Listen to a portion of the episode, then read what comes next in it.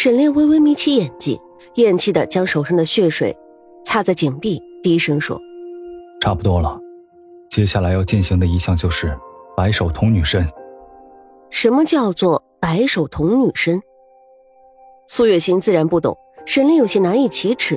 不过稍微犹豫，还是告诉苏月心，所谓这白手童女身，就是让刚才站在井口的那些男人，用沾着畜生血液的手轮流抚摸童女的身体。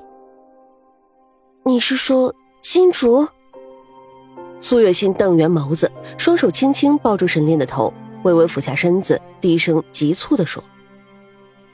金珠尚且是个未出阁的女子，怎么能承受这样的屈辱？不行，绝对不行！夫人，你要冷静。眼下南宫家祭祀大典，布局缜密，你我二人力气单薄，我一人抵挡，又要救金主，又要护你周全，必定心有余力不足。所以我们要稳住气。可是，苏月心一想到那些男人肮脏的血手都要在金主的身上摸下去。他就觉得恶心至极，不寒而栗。在古代，女人把清白看得比命重，可眼下毕竟情况紧急，沈炼说的也不无道理。很快，金珠就被带到井边，沈炼屏住呼吸，苏月心更是捂住自己的嘴，生怕激动之下发出声音。几日不见，金主已经被折磨的瘦了一大圈。今日她好像是南宫家的人，梳洗打扮过，月光之下虽然柔弱，却香气宜人。那些装作身子僵直的男人，表面上不为所动，可内心深处却早已经急不可耐。要知道，男人对于处子有一种与生俱来的向往，一想到等会儿自己就可以抚摸眼前这个吓得瑟瑟发抖的女人，那得意劲儿简直难以言表。你们，你们要做什么？金珠知道今日凶多吉少，虽然跟在苏月心和沈炼身边，这些年他也算是有些见识。可南宫家这般祭祀的场面，他倒是头一回见到。祭祀进行第二下，为南宫夫人行天人之道，众天兵礼遇童女。那个尖细的声音再次响起。站在井口被困住手脚的金竹慌了神。南宫家的人可真是会逼人。这金主的身后是充满血水的枯井，面前是一百个隐藏鬼胎的男人。他向后一步，叫做血染童女。大福南宫，若是不怕死原地不动，那这百只血手就会礼遇他的身体，美其名曰代替南宫夫人接受福禄纯真。不，不，你们别过来！金竹从未和男人有过任何的接触，今日面对这种场面，而且是在大庭广众之下，他死的心都有了。跟在苏月心的身边，金主也是一身傲骨，想来横竖都是一死。倒不如保全自己的清白。想到这儿，他毫不犹豫的身子猛地向后一仰，整个人就直挺挺的大头冲下掉进井里。那一百多个男人顿时失望至极，可又不敢表露，只能整齐的齐声低吟道：“血染童女，大福南宫。”很快，南宫家参与祭祀的所有人全部撤走，童女掉入枯井之中，生死由命。次日太阳出来。才能一看分晓。对于这种规矩，沈炼也不是十分清楚。不过方才金竹掉下来的瞬间，他倒是眼疾手快，一把抓住他的肩膀。这金竹的脑袋方才没有直接落在井底，否则必定是摔个脑浆迸裂，一命呜呼。感觉有人拽住自己，金竹也是吃了一惊。再加上井底昏暗，血水腥味浓重，苏月心又坐在沈炼的肩膀上，让他恍惚错觉这井底有鬼。而且身高数米，一时恐惧、疲惫涌上心头，整个人只闷闷地喊了一声，就晕死过去。事不宜迟，沈炼将苏月心拖出井口，又抱起毫无意识的金竹，纵身一跃。这主仆三人不敢耽搁，连夜踩着众多牲畜的尸体，便逃出南宫家。次日凌晨，南宫夫人派人前去井口打捞金竹的尸体，却发现井中早已经空无一人，除了血水，再无其他。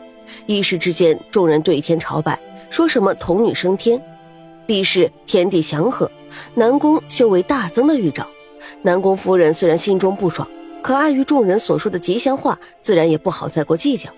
只是这修为的事情，最为清楚不过的就是他自己。枯井深有数米，掉进去之后必定身受重伤。这童女怎么会连夜逃走？莫不是有人暗中接应？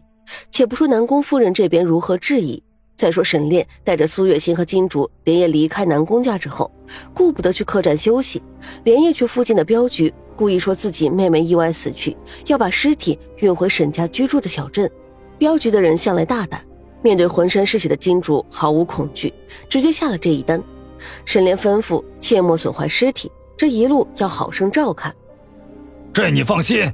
我们梨花镖局在江湖上行走这么多年，凭靠的就是一个义气，言出必行，就算是豁出性命，也从未辜负过客人。好，那就拜托了。沈炼微微点点头。镖局的头子看沈炼气场不凡，却脸色疲惫，下意识的问他要不要先进镖局喝口热茶。沈炼本想拒绝，可站在身边的苏月心却下意识的一个踉跄，差点跌倒在地。夫人。沈炼心中一紧，一把将苏月心扶住。苏月心靠在沈炼的肩头，却说无妨。如果夫人愿意，我们进去歇歇脚，喝一口这东家的热茶，如何？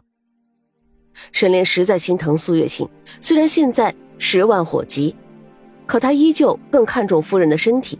毕竟自己是习武之人，有内力护体，而苏月心一介女流之辈，这些年在沈府又过着清淡雅致的田园生活，今日这一番折腾。在南宫家又备受折磨，想来他已经吃不消了。苏月心实在口渴，便没再推辞。镖局的头子倒是个好交朋友之人，让苏月心和沈炼进屋之后，便吩咐手下沏一壶好茶。你二人看上去不像是本地人，我斗胆问一句：你妹妹出事可和南宫家祭祀有关？要说这镖局的人胆子大，赚的是用命换来的钱，一句话说出口，沈炼已然有些吃惊。在这地方可是南宫家的地盘，眼前的男人敢如何直接的问出口？难不成是在试探自己的口风？嘴边的茶水还没沾到嘴唇，他陡然看了一眼苏月心，苏月心此时也保持了警惕，他没有喝茶，忍着喉中的干涩，轻声开口道：“老爷，天色不早了。”二位别怕。镖局的头子一看这等情形，便知道自己说的没错，他笑了笑。冲着沈炼一抱手腕，爽朗开口道：“在下徐彪，行走江湖多年，今日见客人气质不俗，便多言几句。这茶水你们尽管放心吃。至于你们和南宫家的关系，我也不会多问。”徐彪。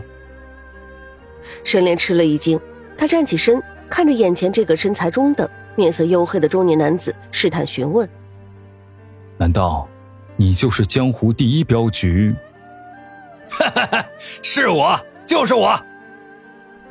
徐彪见沈炼知道自己的名号，顿时也放松了许多。在江湖行走这么多年，徐彪的名气也算是不小。只不过眼下梨花镖局不在京城，自己也算是隐姓埋名。